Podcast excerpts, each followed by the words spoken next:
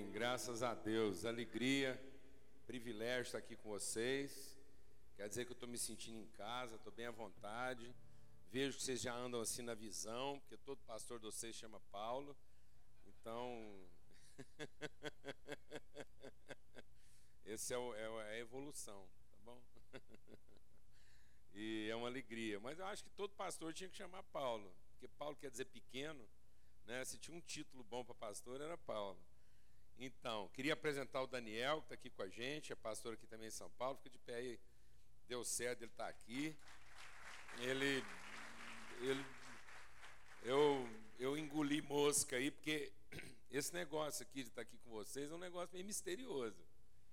Porque eu não sabia explicar para ninguém, nem para minha família, o que é que eu estava fazendo aqui, não. E, mas é muito bom. Eu ouvi Deus, entendi, houve uma testificação no meu coração que eu deveria estar aqui.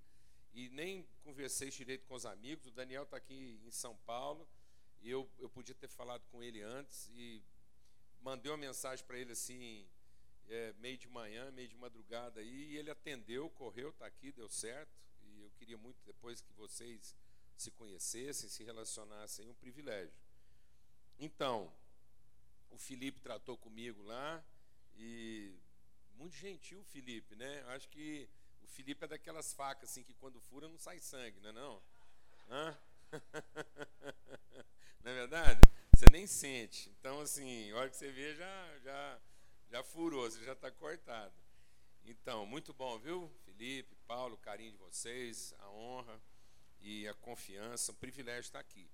E eu queria compartilhar algumas coisas aqui com vocês, que não é propriamente assim uma pregação, e, mas aproveitar essa oportunidade para a gente se conhecer e vocês conhecerem aquilo que está no nosso coração, aquilo que tem orientado a nossa vida no ministério né, e nas relações com as pessoas, com a igreja, com a comunidade.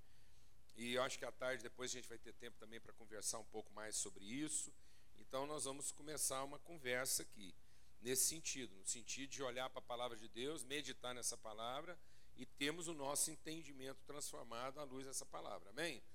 Porque a palavra de Deus é para transformação do nosso entendimento, é para que a gente possa de fato ter a mente de Cristo. Né? Então, nossas armas são poderosas em Deus e não apenas porque nós temos o dom para mudar realidades, mas nós temos a condição, através do Espírito Santo da palavra de Deus, de sermos transformados nas pessoas que Deus quer que a gente seja. Abra sua Bíblia lá em Filipenses, é um texto bastante conhecido.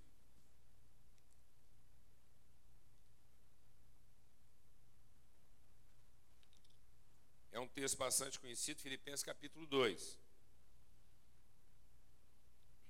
É interessante porque, se você for olhar para a carta de Paulo a, aos Filipenses, ela é uma carta que fala muito das questões subjetivas da vida cristã.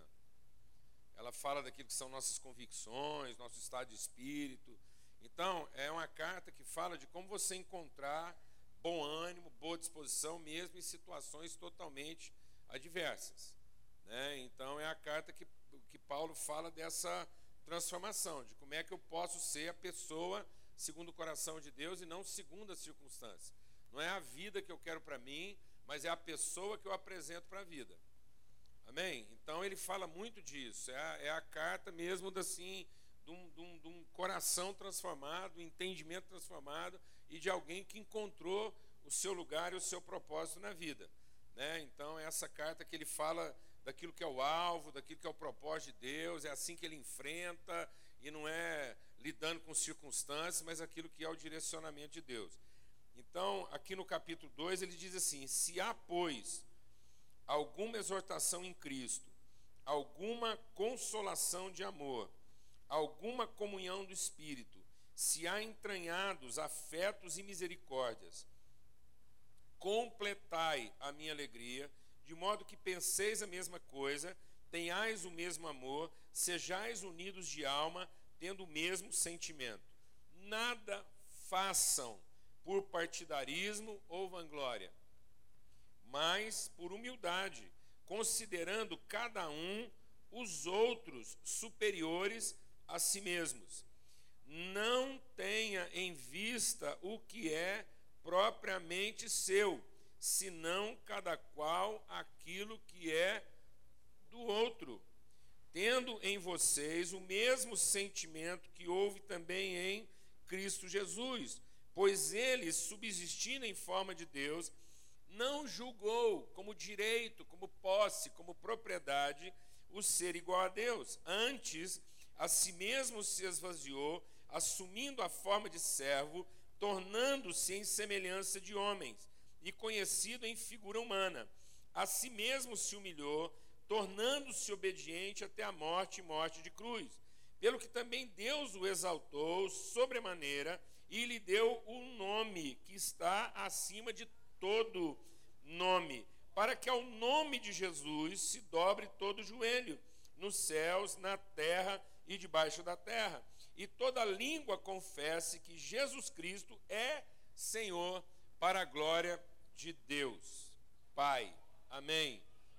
Graças a Deus. Amados, a gente vai compartilhar sobre algumas coisas aqui que, que vão mexer em alguns conceitos nossos. Amém? Em nome de Jesus, porque é isso que a gente quer. A gente quer ser transformado no nosso entendimento.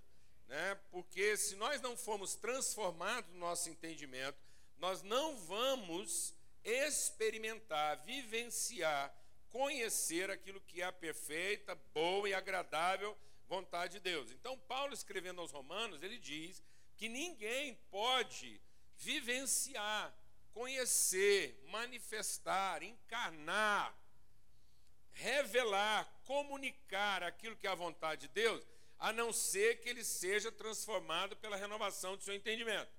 E para que ele seja transformado pela renovação do seu entendimento, ele não pode continuar pensando de acordo com o que as pessoas naturalmente pensam. E para não pensar de acordo com o que as pessoas naturalmente pensam, ele tem que sacrificar aquilo que são os desejos naturais do seu corpo. Amém? Então nós estamos lendo o versículo ao contrário, amém, amado? Então o propósito daquele texto lá de Romanos é nós podemos vivenciar, conhecer, manifestar, testemunhar, comunicar, materializar aquilo que é a perfeita, boa e agradar à vontade de Deus. Amém? E para que isso aconteça, eu não eu tenho que ser transformado na minha maneira de quê? Do entendimento. Amém, amado? Então é a forma como eu, o meu pensamento é estabelecido. Para que isso aconteça, eu tenho que ser liberto da maneira humana e natural de pensar. Amém? E para que isso aconteça, eu tenho que estar disposto a sacrificar os desejos mais, é, mais intuitivos, mais espontâneos, mais naturais daquilo que o homem sente, pensa e deseja. Amém? É um sacrifício. Glória a Deus. Por quê? O que o texto está dizendo aqui, Paulo começa pelo mínimo. Ele não está colocando isso como discernir a vontade de Deus, conhecer o propósito de Deus, viver uma vida cristã bem sucedida e bem-aventurada. Isso não é para poucos, isso é para todos os filhos de Deus. A gente já começa tendo um problema aqui, porque a gente vai estabelecendo uma hierarquia e dizendo que a vida com Deus, a plenitude e um, um ministério assim bem sucedido, isso é para pouca gente. É só para alguns graduados. Não, ele está dizendo o seguinte: partindo do mínimo, amém, mano? O mínimo, ele está dizendo aqui, ó. Se há alguma exortação em Cristo, se olha para Cristo, vê o sacrifício dele, o compromisso com a vontade de Deus, a disposição dele para a cruz, o mínimo. Quando você olha para Cristo, você se sente minimamente desafiado a um estilo diferente de vida? Mínimo. Não precisa ser muito, não. Não precisa de um culto arrebatador, porque hoje em dia fica parecendo assim, que o cara, ele, ele realmente conhecer a vontade de Deus, ele precisa estar num ambiente, sim, ele tem que ser arrebatado. Vou te falar um negócio sobre arrebatamento. O cara, quando ele não está totalmente transformado por dentro, não adianta ele estar tá arrebatado, não, mano. Porque a mente dele está lá. Você pega o Pedro. Pedro é um cara lá que conheceu Jesus como poucos. Estava lá no Monte da Transfiguração. Tal. E o Pedro sabe o que é contrariar Jesus. Alguém sabe o que eu estou falando? Não. Hã? Mas ele não aprende. Entendeu? Ele tem um espírito rebelde. Jesus falou isso para ele. Falou, Pedro, você, você é novo, ninguém te aguenta. Você veste o que quer, vai por onde quer, faz o que quer. Mas você ainda vai morrer, Pedro. E aí o dia que você morrer, você vai me glorificar. Glória a Deus, amado. Posso ouvir um amém? Aleluia. E o Pedro, cheio de religiosidade, quando Jesus falou que estava indo para o sacrifício, para a cruz.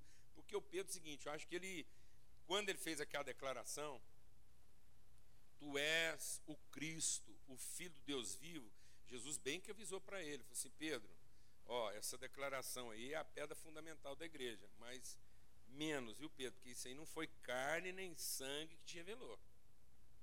Mas o cara ficou assim meio, entendeu? Cheio da razão. Eu acho que tem a ver um pouco aquele dia lá. E aí, porque eu acho que o Pedro aí para frente começou a pensar que tudo que ele falava era revelação. entendeu? Basta o cara pregar uma vez e aquilo funcionava e ele achar que agora toda vez que ele prega o trem arrebenta. E eu sei como é que é isso. Então é o seguinte, não é verdade? Aí, Assim, ó, algumas quadras depois, Jesus está falando lá assim: olha, eu tenho que ir para Jerusalém, para ir para a cruz, para sofrer, para dar a vida. E o Pedro falou assim: está amarrado. Eu quebro essas palavras. Isso não é de Deus. Amém? E aí Jesus disse para ele: É isso mesmo, Pedro. Não foi carne nem sangue que te revelou, foi Espírito. Onde é que eu estou com a cabeça? Um cara novo igual eu, com um ministério fantástico, pregando, o povo convertendo, a igreja crescendo, os milagres. Olha, o que, que é isso? Eu sofri por causa de quem não merece, dar a vida por causa de quem não está prestando atenção. E o Pedro pôs pilha, falou: é isso mesmo, seu poupa-te, pensa um pouco no Senhor. Não é? E Jesus foi dando gás, foi isso, amado? Não, Jesus virou para ele e falou assim: arreda de mim, Satanás, porque você pensa como os homens pensam. É daqui para ali, viu, amados? Você está aqui cheio da revelação do Espírito, duas quadras depois você está pensando exatamente como as pessoas pensam. Jesus diz: Pedro, você está cogitando de coisas que os homens não precisam do Espírito Santo para cogitar. Tem umas ideias que a gente tem aí que a gente não precisa do Espírito Santo para ter elas, não, viu, amado? Tem umas coisas que a gente faz aí que nós não precisamos do Espírito Santo para fazer. Gostar de coisa boa, ninguém precisa do Espírito Santo para gostar, não. Você está entendendo o que eu estou falando, não, mano?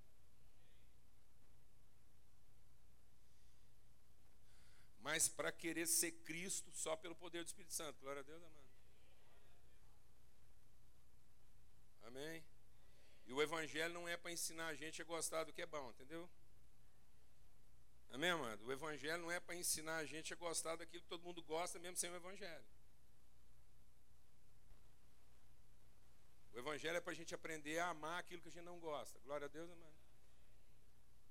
Aleluia. Aí o Pedro vai nessa onda. Depois o Pedro vira e fala assim: Senhor, aonde quer que o Senhor for, eu vou te seguir, mulutão, tá. E ele não estava mentindo, porque na hora que o tempo fechou lá, a cachaça esquentou, quem foi que arrancou a espada?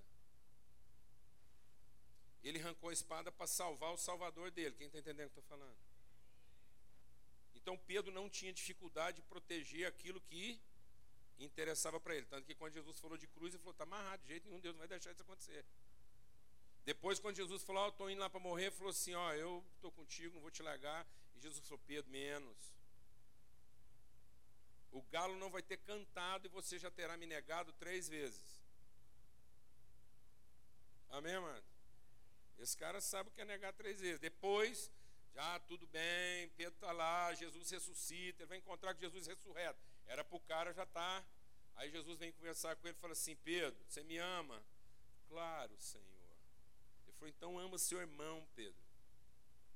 Pedro, você me ama? Claro que o Senhor eu amo, então ama seu irmão. E vai nessa. Três vezes de novo. E Pedro chega e falou assim: Ah, Senhor, o Senhor não está me entendendo. E Jesus fala para ele: Não, Pedro, você que não está me entendendo. Entendeu isso, amado? Amém? Porque às vezes os caras ficam assim, eu oro, tenho falado com Deus, estou esperando a resposta. Às vezes já, já vem muito tempo, a gente não quis foi entender. Às vezes eu vou pregar nos lugares, os caras falam assim para mim: Ah, isso aí que você está pregando é muito fácil, muito difícil de entender. Eu falo: Não, difícil de entender não é não. Aí você entendeu rapidinho, é difícil só de aceitar, mas de entender é fácil. Tem nada aqui difícil de entender. O evangelho não é difícil de entender, é só difícil de aceitar, mas de entender é. E aí o Pedro ficou nessa onda. Você está vendo que o cara não é fácil na conversa. Aí Pedro vai para o arrebatamento. Um dia de tarde, estava lá num jejum consagrado, esperando o almoço, foi para um terraço, e a palavra de Deus diz que ele foi arrebatado no espírito. Agora não tem carne, tem sangue, é só a alma dele, amados. É só a alma dele. Só. É o que fica de nós, a alma. Amém? A carne não está nem atrapalhando. Você vê onde é que vai o nosso pensamento, o nosso entendimento. Ele está lá arrebatado. É tudo aquilo que todo mundo queria ter. Quem vem conversar com ele não é anjo Gabriel, igual muita gente está querendo, não é Miguel, nem ninguém, não, amado. É Deus. Você entendeu?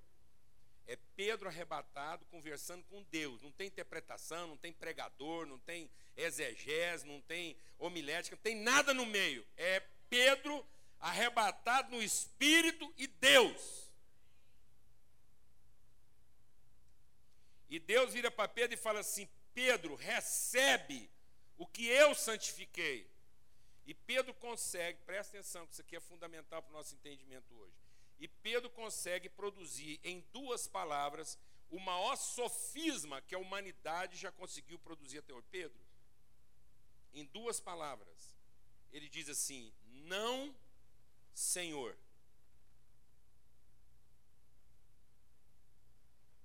Porque se é Senhor, amados, não é não. Se é não, é porque não é Senhor.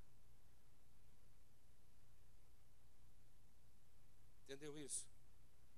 Pedro, arrebatado, conseguiu produzir o maior sofisma, o maior engano que povoou o nosso entendimento. Ele traduziu aquilo que é o equívoco da nossa alma. Que Deus pode ser meu Salvador, mas talvez Ele não seja o meu Senhor. e arrebatados, arrebatados no espírito, no melhor culto que você já participou na sua vida, você pode continuar dizendo o quê? Não, Senhor. Porque nós não temos dificuldade de dizer sim, Salvador.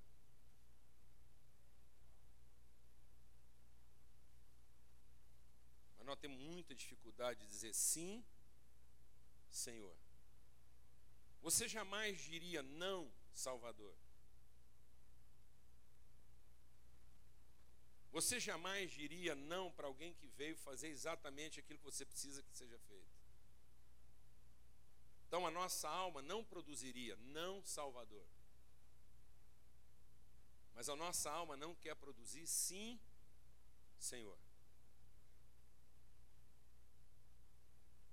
Amém, amados?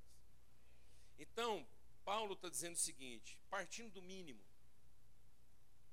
o mínimo, que é aquilo que você percebe quando você olha para Jesus, partindo do mínimo, que existe alguma consolação na presença do Espírito Santo na nossa vida. Quando nós estamos na presença do Espírito Santo, a gente é minimamente consolado. Existe um mínimo de afeição, carinho e cuidado entre nós. Então, partindo desse mínimo, vamos ser completos. Vamos continuar a ser transformados até que a gente seja o quê? Completos. E o que quer dizer completo? Quer dizer que nós podemos, como igreja, nós podemos ser movidos do mesmo espírito.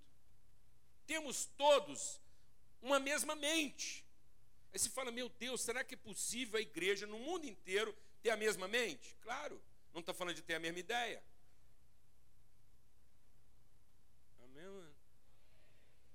De ter a mesma ideia. Está falando de todo mundo ter uma ideia diferente, mas todos querendo a mesma, a mesma coisa. O nosso problema é que nós estamos tentando ter todo mundo a mesma ideia.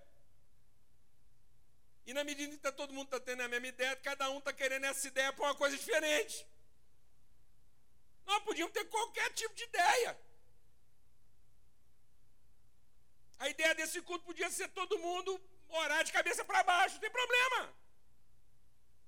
Ou todo mundo chegar aqui e ficar aqui meio zen. Hum, que a Bíblia fala que quando a gente não sabe orar, Deus intercede por nós com espírito gemidos inexprimíveis. Então quer ver uma igreja espiritual, todo mundo gemendo. Hum, hum. Aí o cara fala, e aí, irmãos? Hum. Hum. Amém? Teria problema. Desde que todos tivessem a mesma o que? Mente, o mesmo propósito. E qual seria essa mente? Qual seria esse propósito? Qual é esse espírito? Qual é esse coração? O mesmo sentimento que houve também em Cristo Jesus. Isso quer dizer que Deus não está preocupado com as coisas que nós estamos fazendo. Não é o nosso padrão de comportamento que diz que nós somos a igreja de Cristo.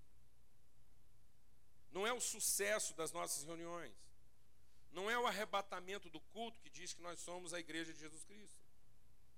O que diz que nós somos a igreja de Jesus Cristo é se nós temos o mesmo espírito, a mesma motivação, se nós estamos movidos do mesmo desejo, da mesma vontade que Cristo estava.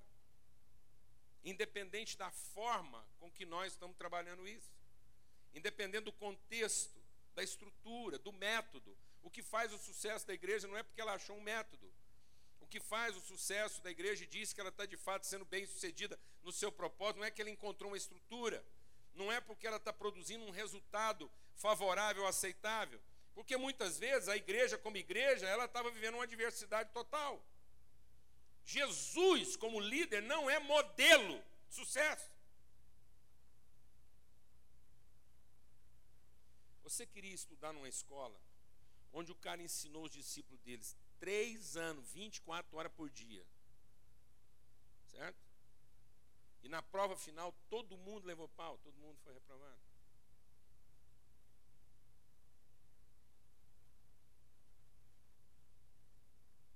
Onde é que Jesus errou? O que, que não ensinou para aqueles caras?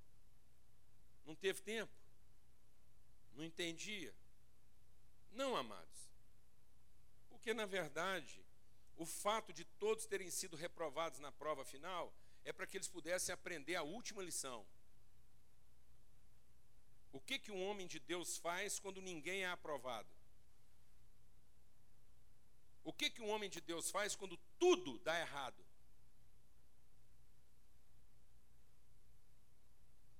Nós não estamos aqui para aprender a funcionar quando tudo dá certo, amado. Nós não viemos aqui para aprender a ser honrado, nós viemos aqui para aprender a ser traído. Glória a Deus, amado. Então Jesus não veio te ensinar a ser honrado, Jesus veio te ensinar a ser traído. Quem quer se aprender a ser traído aqui hoje? Aleluia, irmão. Glória a Deus, irmão. Amém? Amém. Aleluia.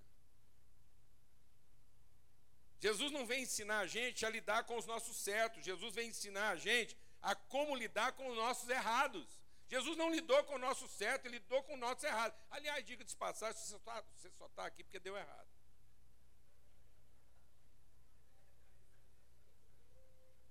Aqui não tem ninguém que está aqui, que está aqui porque deu certo. Sim ou não? Porque se tivesse dado certinho, você não estava aqui. Glória a Deus, né? Aleluia. Amém? Eu vim com um cara ali, o Alê. Alguém aqui conhece a história do Alê, não? Eu falei, Alê, você trabalha tentando prever e antecipar e evitar sequestro. Qual é o único sequestro na vida que você não gostaria de ter evitado?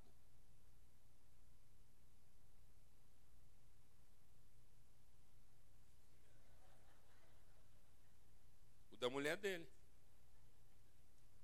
Glória a Deus, amado. Aleluia. Hã? O Alê, se ele tivesse juízo, ele tinha que mandar uma carta de agradecimento para aqueles sequestradores. Falar, gente, obrigado. Muito obrigado, porque ainda bem que a ideia de vocês deu certo. Amém? Aleluia. Tá vendo? Então, na verdade, o que Paulo está dizendo é o seguinte: nós precisamos ser transformados para ter o mesmo sentimento. E qual é esse sentimento? O sentimento de Jesus é que ele entendeu a vontade de Deus. Ele entendeu a vontade do Pai. E aqui que começa a coisa. O que Jesus veio nos mostrar, amados, e que o mundo não conhecia, é a verdadeira natureza de Deus. O ministério de Cristo é nos revelar quem de fato é o Deus criador de todas as coisas. E que o Deus criador de todas as coisas é Pai, não é apenas uma divindade. O Deus divino, o Deus da divindade, o Deus do poder, o Deus que pode dar para as pessoas tudo aquilo que elas querem, isso a gente conhecia sem Jesus. O que a gente não conhecia sem Jesus é que Deus só era Deus porque é Pai, porque Ele está na origem de todas as coisas. Porque o que o diabo veio fazer com a nossa vida, presta atenção. O diabo, o nosso tentador, o nosso inimigo, o inimigo das nossas vidas, ele não veio tirar Deus da nossa vida. Pelo contrário, ele veio reforçar na nossa vida a ideia de divindade. O diabo não veio falar de diabo, o diabo veio falar de Deus. O diabo não veio pregar perdição, ele veio pregar um projeto de salvação. O diabo nunca falou de perdição para o homem. O diabo sempre se apresentou não como alguém que estava fazendo uma proposta para você se perder. Mas a proposta do diabo sempre foi oferecer para cada um de nós meios de se salvar, num projeto de salvação onde Deus fica no fim. Então o diabo não veio tirar Deus da nossa vida, ele só veio colocar Deus onde? No fim. Porque o Deus que é colocado no fim não é Pai, é só Deus. E o Deus do fim não é o verdadeiro Deus, porque não é o Deus Pai, é o nosso falso Deus. O nosso falso Deus é um Deus que só tem poder, mas não tem vontade. O falso Deus, ele é provido de todo poder. O falso Deus é onipresente, onisciente e onipotente. Ele sabe tudo, pode tudo e está em tudo quanto é lugar. Só falta para esse falso Deus o quê? Uma vontade. De modo que eu tenho a vontade, ele tem o poder, ele tem a ciência e ele está onde ele tem que estar. Para fazer o que eu preciso que ele faça. De modo que todo projeto de falso Deus não é um projeto sem Deus, é um projeto para converter Deus. de modo que esse falso Deus se converta à minha vontade. Eu tenho a vontade, mas não tenho o poder, a ciência e nem estou em todo lugar que eu podia estar. Mas se eu usar meu louvor, meu dízimo, meu culto, minha religiosidade, se eu seduzir Deus com aquilo que eu imagino que um Deus gosta e aquilo que eu penso que o Deus me fez para fazer, eu vou converter no fim esse Deus à minha vontade. Por isso, a pior parte da nossa vida é querer ter uma experiência com Deus, mas não com a sua vontade. Todo mundo quer ter uma experiência com Deus, até o capeta. Porque o que transformou, deixa Deus ministrar o seu coração. O que transformou Lúcifer em Satanás, o que transformou o anjo de luz em príncipe das trevas, não foi uma rebelião contra Deus, foi uma rebelião contra a sua vontade. Porque, num certo sentido, tudo que o Lúcifer queria era ter uma experiência com Deus. Só que ele achou que ele ia fazer isso na base do comércio. Então Lúcifer era o cara, até o dia que se achou comércio no seu coração. Então, o Lúcifer não virou diabo porque fez uma coisa errada. O Lúcifer virou diabo porque criou para si um falso certo. O certo de que ele faria a coisa certa e que Deus responderia ao seu certo. E ele transformou aquilo que deveria ser entrega, oferta, dádiva em quê? Em moeda de troca. Por isso que quando Jesus visita o templo, não é o templo. Quando a única vez que a gente viu Jesus nervoso, a única vez que parece que Jesus saiu da linha. Qual foi a única vez que a gente viu Jesus nervoso nesse mundo? Porque ele veio olhar o templo e encontrou comércio no templo. Comércio na forma de culto. Um culto para converter nosso falso Deus.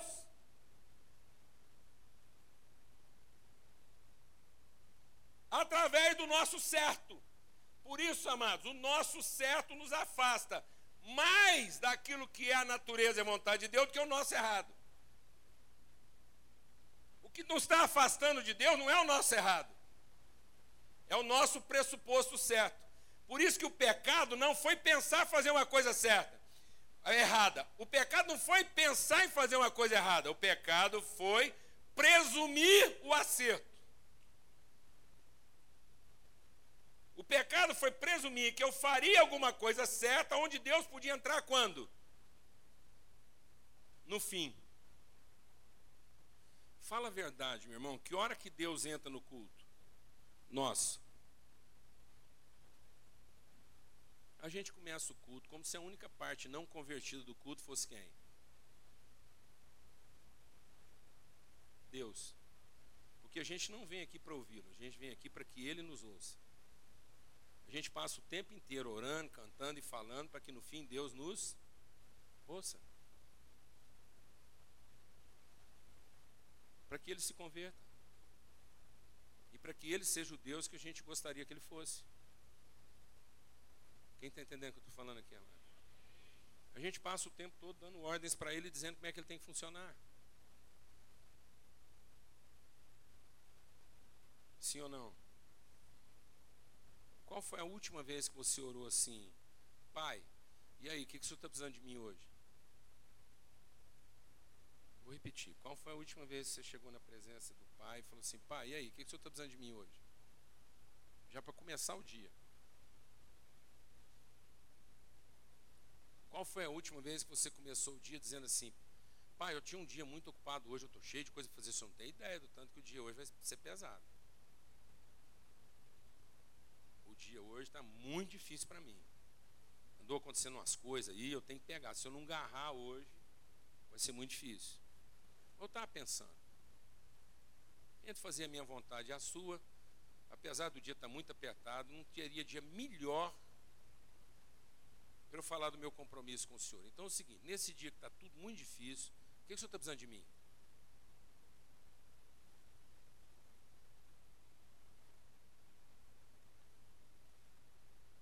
Amém, irmãos? Amém, irmão? Amém. Como é que a gente ora, mano?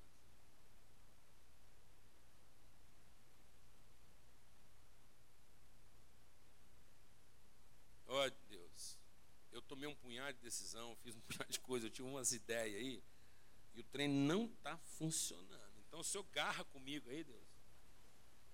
Mas garra com vontade. Eu não sei, até às vezes o senhor está pensando em ficar ocupado com mais gente. Por isso mesmo eu levantei de madrugada. Você pode ver que eu estou agarrado aqui desde as quatro.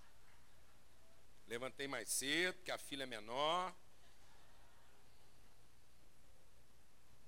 Minha senha é três.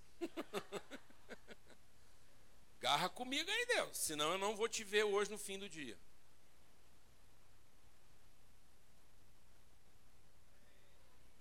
Esse não é o sentimento de Cristo, amados. Não é isso que é ser cristão. Ser cristão não é querer que Jesus nos salve. Ser cristão é querer ser como Cristo.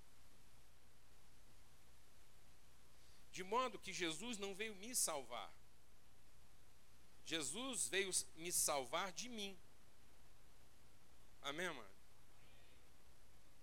Então Jesus veio me salvar de mim. Porque onde é que eu estava perdido? Eu estava perdido na medida em que eu inventei uma vida que tinha a expectativa de que meu falso Deus estivesse no fim dela.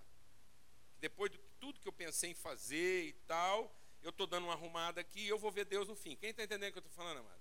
Mas Deus só é Deus se Ele for Pai. Por isso, Ele é o Todo-Poderoso, Ele é Deus, Ele é o Criador. E a gente fica pensando, é, Deus precisava de muito poder para ter feito tudo que fez. Eu não sei quanto de poder que Deus usou para ter feito tudo que fez, não, mano. Às vezes a gente está enganado. Porque, na verdade, Deus não precisava de tanto poder para fazer tudo que ele fez, não. Mano. Bastava ele estar tá no princípio. Glória a Deus, mano. Amém? Ora, então é o seguinte, amado. Se ele é o pai e ele está no princípio, então tudo foi feito segundo o poder dele. Ou seja, não interessa quanto poder ele tem, tudo que veio depois dele depende do poder que ele tem. Então pronto, é resolvido. É a vontade, amados. O que fez todas as coisas não foi o poder. O que fez todas as coisas foi a vontade. Então, todo projeto de Deus não é que eu tenha uma experiência com o seu poder, é que eu tenha uma experiência com a sua vontade. O Espírito Santo é para que eu conheça a vontade. Toda tribulação, toda tentação, toda luta que Jesus enfrentou, todo tormento, toda perturbação, ele enfrentou como?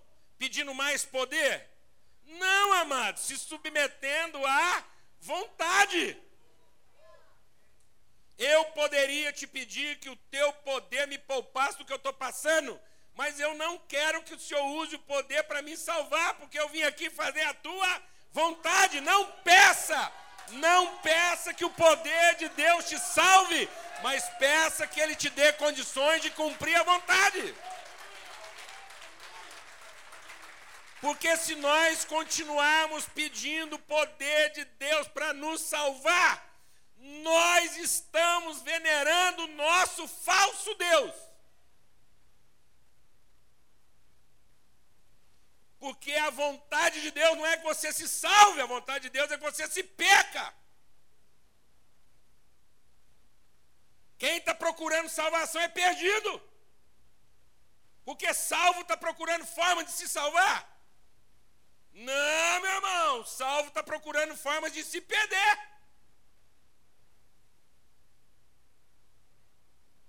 Amém. Porque aí a gente vai lendo a Bíblia ao contrário. Tá vendo? Porque aí eu vou lendo a Bíblia sem o quê? Sem o Espírito. E a Bíblia diz o quê? Essa palavra, sem o Espírito, ela mata. Você quer ver uma coisa? O Senhor é meu pastor, nada me faltará. O que, que eu penso? Eu vou receber tudo. Não, mano. Então, como é que começa aquele salmo? O Senhor é meu pastor, nada me faltará. Ele me trata bem no comecinho, né? Pastos verdejantes, águas tranquilas. E não é nem pasto que eu tenho que comer em pé, é pasto que eu como deitado. Deitar me faz. Ó, quem é que come deitada, mano? O bebê, né? Precisa nem levantar, ele já está deitado em cima da comida. Amém? Mas aquilo dura pouco, mano. aquilo é só um pouquinho da vida. Porque logo o pai pega pela mão e o força a andar por um caminho que o ajusta, até que ele tem que passar por um frigorífico. Ele era aquela ovelha gordinha que agora vai cumprir a vontade daquele que o criou. E qual é a vontade? É que ele se transforme num cordeiro. Só que eu começo o Salmo 23 e termino ele pensando naquilo que eu vou receber. Sendo que o Salmo termina o quê? Preparas uma mesa na presença dos meus adversários. Rega-me com azeite de oliva para que eu seja o jantar.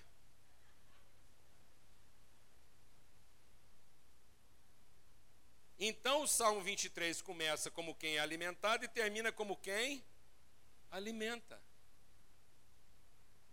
Glória a Deus, mano. Tanto que Jesus veio nos ensinar a ser o quê?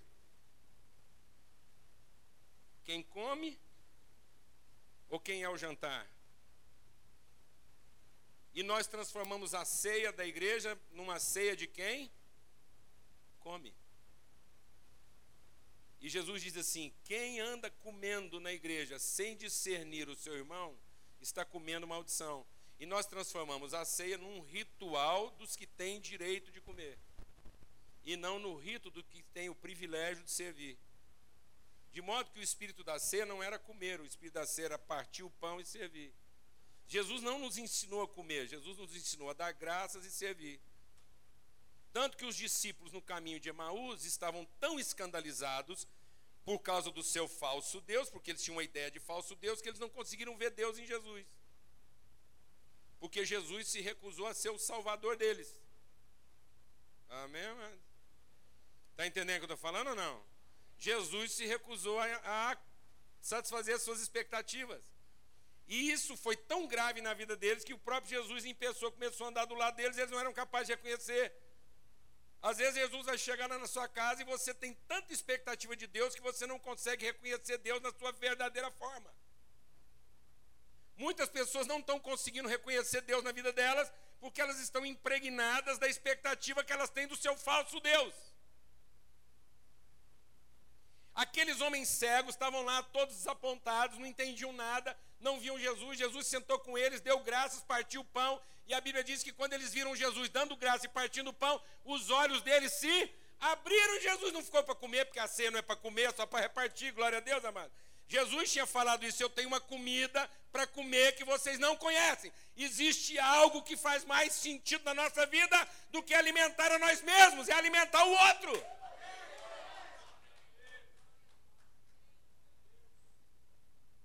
Amém, meu irmão? É esse o espírito, é teu mesmo sentimento. É o sentimento de quem não quer se apropriar de Deus. É o sentimento de quem conhece a Deus tão suficientemente que está disposto a ceder o conhecimento que ele tem de Deus para o outro.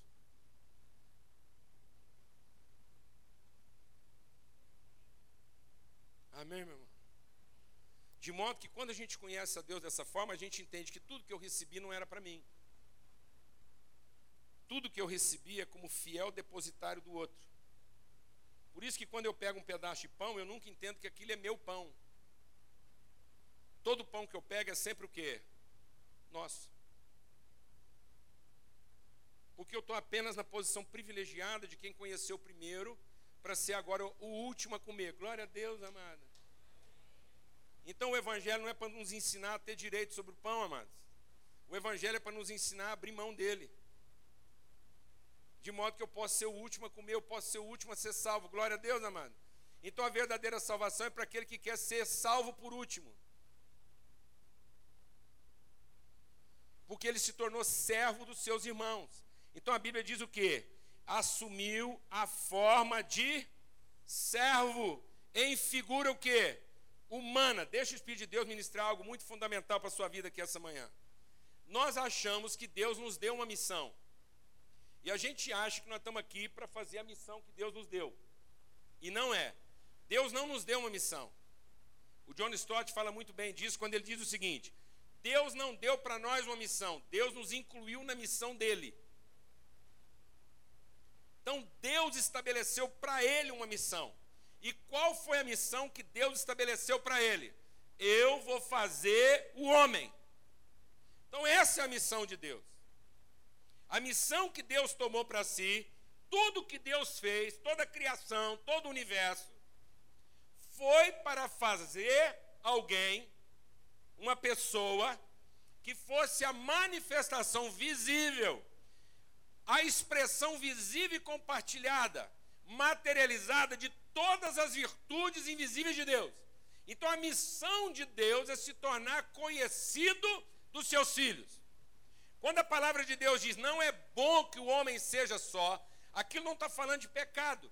Há uma coisa que não é boa, mesmo antes do pecado. O que, que não é bom antes do pecado? É que o homem seja só. Quando a palavra de Deus diz que não há ninguém bom, só Deus, Então, num certo sentido, quando Deus está dizendo que vai fazer um homem, que esse homem seja a imagem da sua semelhança, e que não é bom que esse homem seja só, é porque ser só não prestou nem para Deus, que era onipotente, onisciente e onipresente.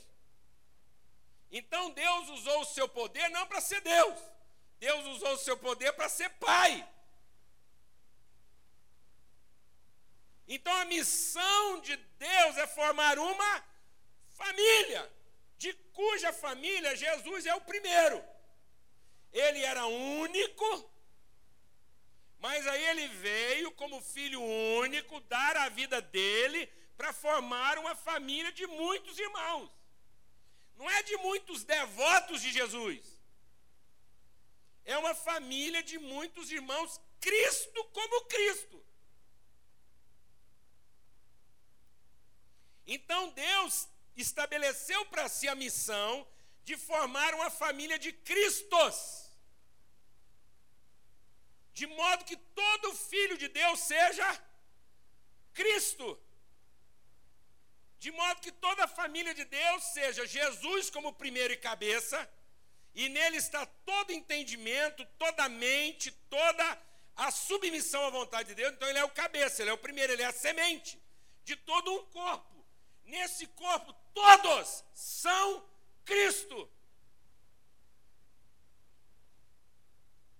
Não há ninguém nesse corpo pensando em ser salvo por Jesus.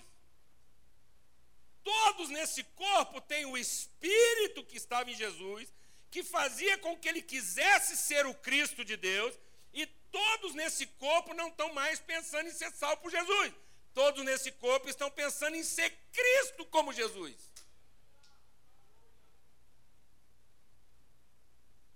De modo que nós temos um corpo cuja mente é Cristo, porque todas as nossas ideias têm um único propósito: revelar Cristo. Porque quando Deus disse que faria o homem, esse homem, artigo singular definido, é um, é Cristo. Só Cristo, só quem tem mente de Cristo é o homem.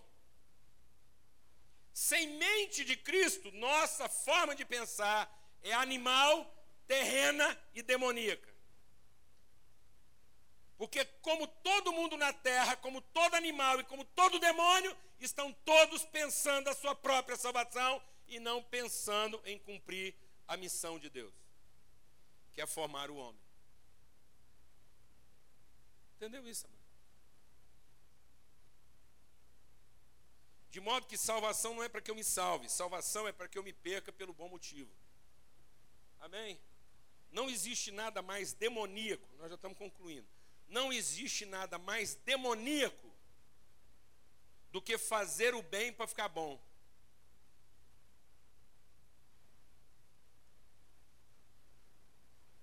Porque quando alguém faz o bem para ficar bom, Ele está fazendo por interesse. Você entendeu isso? Então, orar para seu marido converter. Quem está te movendo a orar para o seu marido converter? Quem está fazendo você orar para sua mulher converter? O Espírito de Cristo ou do anticristo? Você quer que seu marido se converta para ficar bom para quem? Para ele não ser mais seu, para ele ser nosso. Glória a Deus. Né? Amém. Então agora você vai dizer assim: Deus, eu estou aqui orando, porque o grande equívoco da nossa vida é que o meu marido já foi dele, depois ele virou meu, e isso é o anticristo, porque ele não é dele nem meu, ele é nosso. A gente ora para não chamar coisa alguma de ninguém tenha em mente o que é seu. Se ora para que os seus filhos sejam bons para quem? Para que eles se convertam a quem? A vontade de Deus ou a sua? Para que eles passem a vida inteira fazendo aquilo que você sempre esperou que um filho fizesse por você? Ou para que ele consiga deixar você para ir cumprir a vontade de Deus?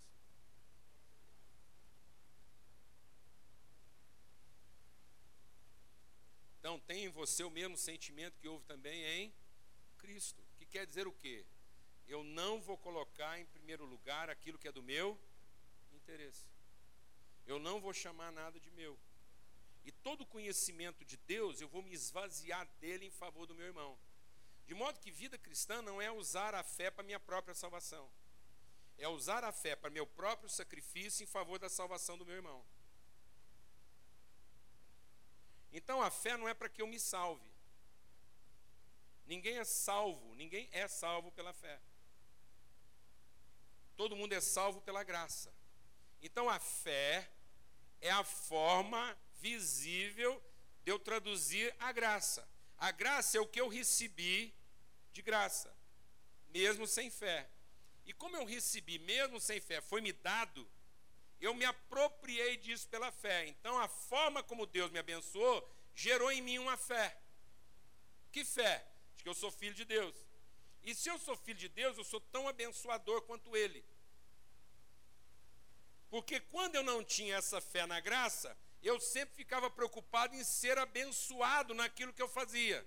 De modo que tudo que eu fazia era para ser abençoado. Agora que eu conheci a graça, eu entendi que tudo que eu tenho não é segundo o que eu fiz. Para que eu não me vanglorie chamando aquilo de meu. Glória a Deus, amado. Aleluia. Então eu fui salvo por essa graça e gerou em mim uma fé de que eu não faço mais nada, eu não canto, eu não oro, eu não louvo, eu não faço mais nada, eu não dou oferta, pensando em ser salvo ou em ser abençoado. Eu oferto, eu louvo, eu canto, eu frequento igreja, eu evangelizo, porque eu já fui abençoado. E essas são as formas que eu tenho de materializar as virtudes visíveis de Deus. Então Deus me abençoou para que eu tivesse condições e recursos de materializar o meu amor naquilo que eu oferto. Então agora eu tenho uma fé não para que Cristo me salve, eu tenho uma fé para ser como Cristo. Para que eu seja expressão da graça na vida do outro. Porque se eu fizer qualquer coisa de bom na vida do outro, pensando naquilo que ele vai me devolver, isso já não é mais bom, é interesse, não é fé. E tudo que não vem de fé é pecado. Então só vai ser fé aquilo que eu faço em favor dos outros, sem esperar qualquer coisa em troca. Se eu pregar para alguém esperando que ele vai ser membro da minha igreja, já não é fé, é interesse. Se eu fizer o bem para alguém pensando que com isso minha igreja vai crescer, já não é fé, é negócio, é interesse, isso é anticristo, é demônio. Isso não é amor. Só vai ser amor quando esse cara perceber que aquilo que eu estou compartilhando com ele, em palavra, em ação, em qualquer coisa, é desprovido de qualquer tipo de interesse, a não ser o interesse de repartir com ele o que eu recebi de graça. Porque ele vai ver a graça da mesma forma que eu vi. E aí a minha obra vai ser boa. Porque toda obra que não é de fé não é boa. Porque é uma fé baseada num falso Deus. Então, quando a gente fala, um dos textos mais clássicos da Bíblia, né, sobre o Espírito Santo na igreja. Fala para mim, seja honesto. Quando diz lá assim: enchei-vos do Espírito. Você pensa como ou em quando você pede para Deus te encher, você está pensando que Ele vai te encher de dentro, de fora para dentro ou de dentro para fora? Como é que você pensa em ser cheio do Espírito Santo? Eu vou te falar quando é que você vai ser cheio do Espírito Santo. Quando o maior desejo da sua vida for ter o suficiente para encher os outros. De modo que a gente não se enche como um poço vazio. A gente se enche como uma fonte de águas que nunca faltam. Então a gente não se enche puxando. A gente se enche soprando. Glória a Deus, amado. Por isso que é enchei-vos falando. Eu sou cheio do Espírito na medida em que eu transbordo do Espírito em favor do outro. Na medida em que eu não quero o Espírito para que eu seja cheio, eu quero o Espírito para que o outro seja cheio. Glória a Deus, amado. Eu quero ter Espírito para encher o outro. Aleluia, irmão. Eu quero conhecer o que Deus já me deu para que eu tenha sempre o que oferecer. A gente vai lendo a Bíblia ao contrário, mano. A gente fala assim: os que esperam no Senhor nunca serão envergonhados. Eu já logo penso. Partindo do pressuposto que Deus é meu pastor e nada me faltará, não vai faltar nada mesmo, não, viu, irmão. Quero te falar que se Deus é o seu pastor, não vai te faltar nada. Não vai te faltar quem te ajuda, quem te atrapalha. Não vai te faltar quem te abençoa e quem te trai. Não vai te faltar saúde nem doença. Não vai te faltar dinheiro nem pobreza. Amém? De modo que você seja uma pessoa bem formada em tudo. Você não vai ficar curioso de nada. Glória a Deus. Você não vai ficar pensando, mas será que eu seria um bom filho de Deus em tal situação? Não tenha receio. Amém? Não vai te faltar nada. Você vai ser uma pessoa completa em toda e qualquer situação. Você vai aprender a ser bom crente na saúde e na doença, na fartura e na escassez, como Paulo diz. Aprendi a ser um homem completo em tudo. Por isso ele diz: Eu posso tudo. O que quer dizer eu posso tudo? Eu posso ficar doente. Glória a Deus, amado.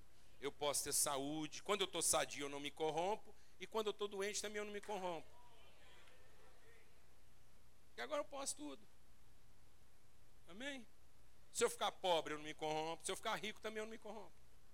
Se tudo der certo, eu não me corrompo. Se tudo der errado, eu também não me corrompo. Porque agora eu entendi qual a vontade de Deus para minha vida. Glória a Deus, amado.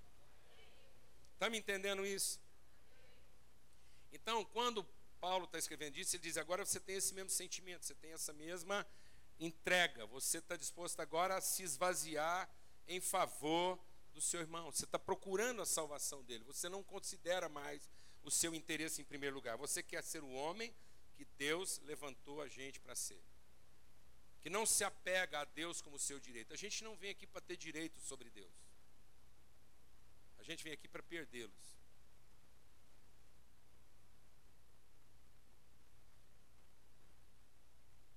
A gente não vem aqui para ter nossas expectativas satisfeitas. A gente vem aqui para aprender como é que nós vamos agir na medida em que todas elas vão ser frustradas. Aleluia, meu irmão. Para que a gente seja o quê? Cristo. Por isso a palavra de Deus diz que na medida em que Jesus é esse homem, Deus lhe deu um nome, deu um nome para Jesus. O nosso problema é que a gente começou a achar que o nome é Jesus. A Bíblia não diz que Deus deu o nome Jesus. Não, a Bíblia diz que Deus deu um nome para Jesus. E qual foi o nome que Deus deu para Jesus? Que nem carne nem sangue podem revelar, só o Espírito Santo. Cristo. Quando Jesus perguntou: "E vocês, quem dizem que eu sou?" E Pedro não respondeu Jesus. Pedro respondeu o quê? Cristo, porque Jesus veio para ser o Cristo tudo que o diabo fez foi para que Jesus, no fim, salvasse quem? Jesus. E se Jesus salvasse Jesus, ele não seria o Cristo. Entendeu isso, amado? Então o diabo não é anti-Jesus. O diabo é anticristo pró-Jesus, porque a mensagem de Pedro para Jesus foi: não vira Cristo, salva Jesus. Então o diabo não vai vir apresentar para você projetos de perdição. Ele vai fazer você se perder em projetos de salvação, para que você não se transforme no Cristo. Para que você não seja Cristo para o seu irmão, para que você não tenha mente de Cristo, espírito de Cristo, coração de Cristo. E tudo que Cristo fez foi para, ao sacrificar Jesus, nos entregar o Espírito de Cristo. Amém o espírito que quer cumprir a missão de Deus de formar o homem, segundo esse espírito. Um homem que represente Deus como abençoador. e não que represente Deus como quem quer ser abençoado. Porque do jeito que a gente anda fazendo, a gente está dando para as pessoas a impressão que tudo que Deus fez foi para que no fim quem fosse abençoado? Ele, tendo um povo que louva Ele, bajula Ele, como se Deus fosse viver de música o resto da vida. Então a gente fica imaginando que adorar a Deus é a gente ficar cantando para Ele, porque se não fosse a gente cantar para Ele, Ele nem acreditava que Ele é tudo isso. Então Deus não quer ser admirado, amados. Deus não quer ser louvado. Deus não fez nada disso para ser louvado, nem admirado, nem venerado. Deus fez tudo isso para que ele pudesse ser conhecido. Entendeu isso, irmão? De modo que aquele que espera em Deus nunca será envergonhado. E eu já penso o seguinte: bom, não ser envergonhado quer dizer que na hora do aperto eu vou ter aquilo que eu preciso. Não, mano. Não ser envergonhado quer dizer o seguinte: que quando alguém precisar de você, você vai ter o que oferecer, você não vai ficar envergonhado. Porque a maior vergonha, amado, não é falta. Para um cristão, a maior vergonha não é faltar alguma coisa para a gente, porque isso não é vergonha para nós, é vergonha para Deus. Se eu sou cristão e me falta alguma coisa, quem tem que passar vergonha é Deus, não sou eu. Ele é que tem que resolver isso. Agora, vergonha é eu falar que sou filho de Deus e alguém precisar de mim e eu ter as coisas e negar isso, não ter o que oferecer, mano.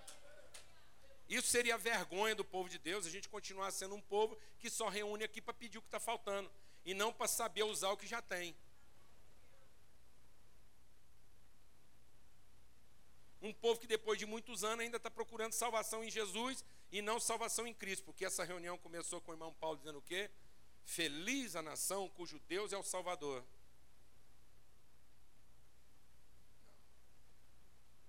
Não há felicidade em Deus ser salvador da nação. Sabe por que esse país está em desgraça? Porque a igreja desse país continua procurando o quê? Salvação. Fazendo culto para ser salvo. E não sacrificando as próprias vidas para salvar esse país. Feliz a nação que Deus é o Senhor. E Ele lhe deu um nome para que através de todo nome a gente seja salvo e saiba que Cristo é Senhor. A salvação está em conhecer a vontade de Deus e não em ter uma experiência de salvação. Eu vou te perguntar e você me responde rápido, para a gente concluir, sem pensar. Dez leprosos vieram até Jesus, quantos foram curados? Por que dez? Porque dez foram curados. Quando eu respondo rapidamente que dez foram curados, provavelmente eu seria um dos nove.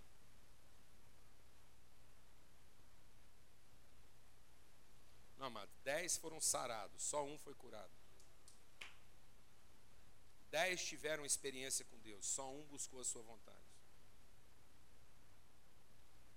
E ser curado não é ser sarado. Ser curado é ser transformado. É ser Cristo. Amém? E a palavra de Deus diz que nesses últimos dias haveria no meio do povo um espírito de anticristo. E ele já está. E o que é o espírito de anticristo? É todo mundo procurando a sua própria salvação, não interessa o nome que você dê para ela. Católico, hindu, budista, islâmico ou evangélico. Porque a salvação não está em querer que Jesus me salve. A salvação está em finalmente entender que Cristo é o meu Senhor. Esse é o nome. Por isso que a gente vai aprendendo errado, não é? Tudo que você pedir em nome, Jesus não ensinou isso? Tudo que você pedir em meu nome, a gente acha que o nome é qual? Jesus. Então eu posso pedir tudo o que eu quiser. Eu posso pedir o que eu quiser. Desde que eu assine com o nome de Jesus, ele vai me dar. Isso é uma frescura. Olha aqui, amado. Presta atenção. O que, que significa eu posso pedir o que eu quiser?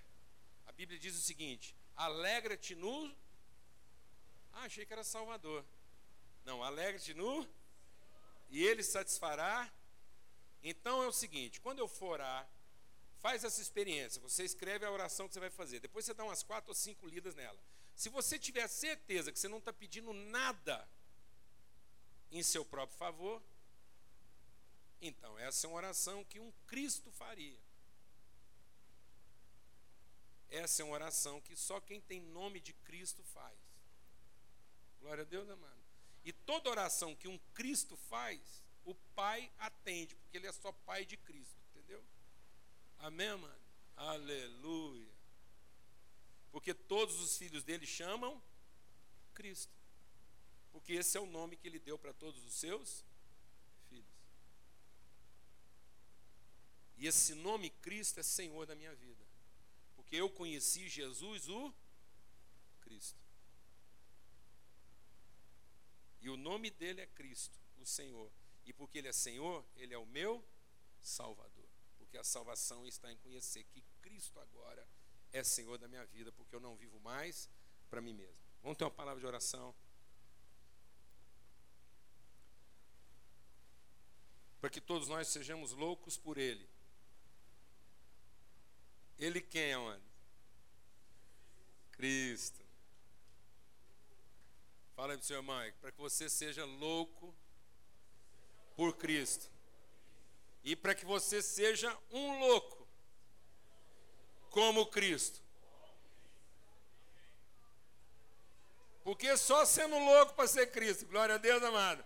Porque a sabedoria de Deus é loucura para os homens. Que só gente doida está pensando em ser Cristo. Só gente doida está pensando em se sacrificar, porque o resto está todo mundo procurando o quê? Se salvar. Está todo mundo procurando salvação, mano. Mas nós estamos aqui procurando formas de nos perder. Glória a Deus, amado. Aleluia. Fala, Deus me ensina uma maneira de eu me perder por um bom motivo. Glória a Deus, amado. Amém? Amor não é para fazer, fazer você feliz. Glória a Deus. Amor é para você sofrer pelo motivo correto. Glória a Deus, amado. Vamos ficar de pé, vamos ter uma palavra de oração. Senhor, muito obrigado por esse tempo aqui. Obrigado que nós somos a família de Cristo, temos o Espírito de Cristo, temos o nome de Cristo, temos a natureza de Cristo, fomos gerados em Cristo. Tua palavra diz que todos quantos o receberam, receberam o poder de serem feitos filhos do Senhor. Ele era, ele era único, mas ele se tornou nosso primeiro irmão. Como Cristo é, nós somos. E é Cristo em nós. Não é Cristo conosco, Pai, é Cristo em nós, a esperança de que esse mundo veja a glória do Senhor. Esse mundo vai conhecer a glória do Senhor quando nós formos Cristo. Quando Jesus estava para subir na cruz, ele pediu: glorifica o teu filho, para que o teu filho glorifique a ti. A glória está, ó Deus, em sacrificar nossa vida em favor dos nossos irmãos. Não existe coisa mais gloriosa do que finalmente alguém conhecer o amor do Senhor através da nossa vida. Não tem coisa mais gloriosa do que alguém dizer, ao olhar para nós, eu vi Deus, porque vi um filho dele. Tua palavra diz que quem vê o filho vê o pai. Que as pessoas possam ver o Senhor quando elas olharem para a gente. Porque elas vão ver quem quer abençoar e não quem quer ser abençoado. Elas vão ver quem tem para oferecer e não quem tem para receber. Em nome de Cristo Jesus. Pelo sangue do Cordeiro nós somos lavados. Pelo sangue de quem sacrifica em favor do seu irmão é que nós somos lavados. Nós queremos ser lavados nesse sangue de quem não retém a sua vida, mas entrega a vida em favor dos seus irmãos. Em nome de Cristo Jesus. Amém.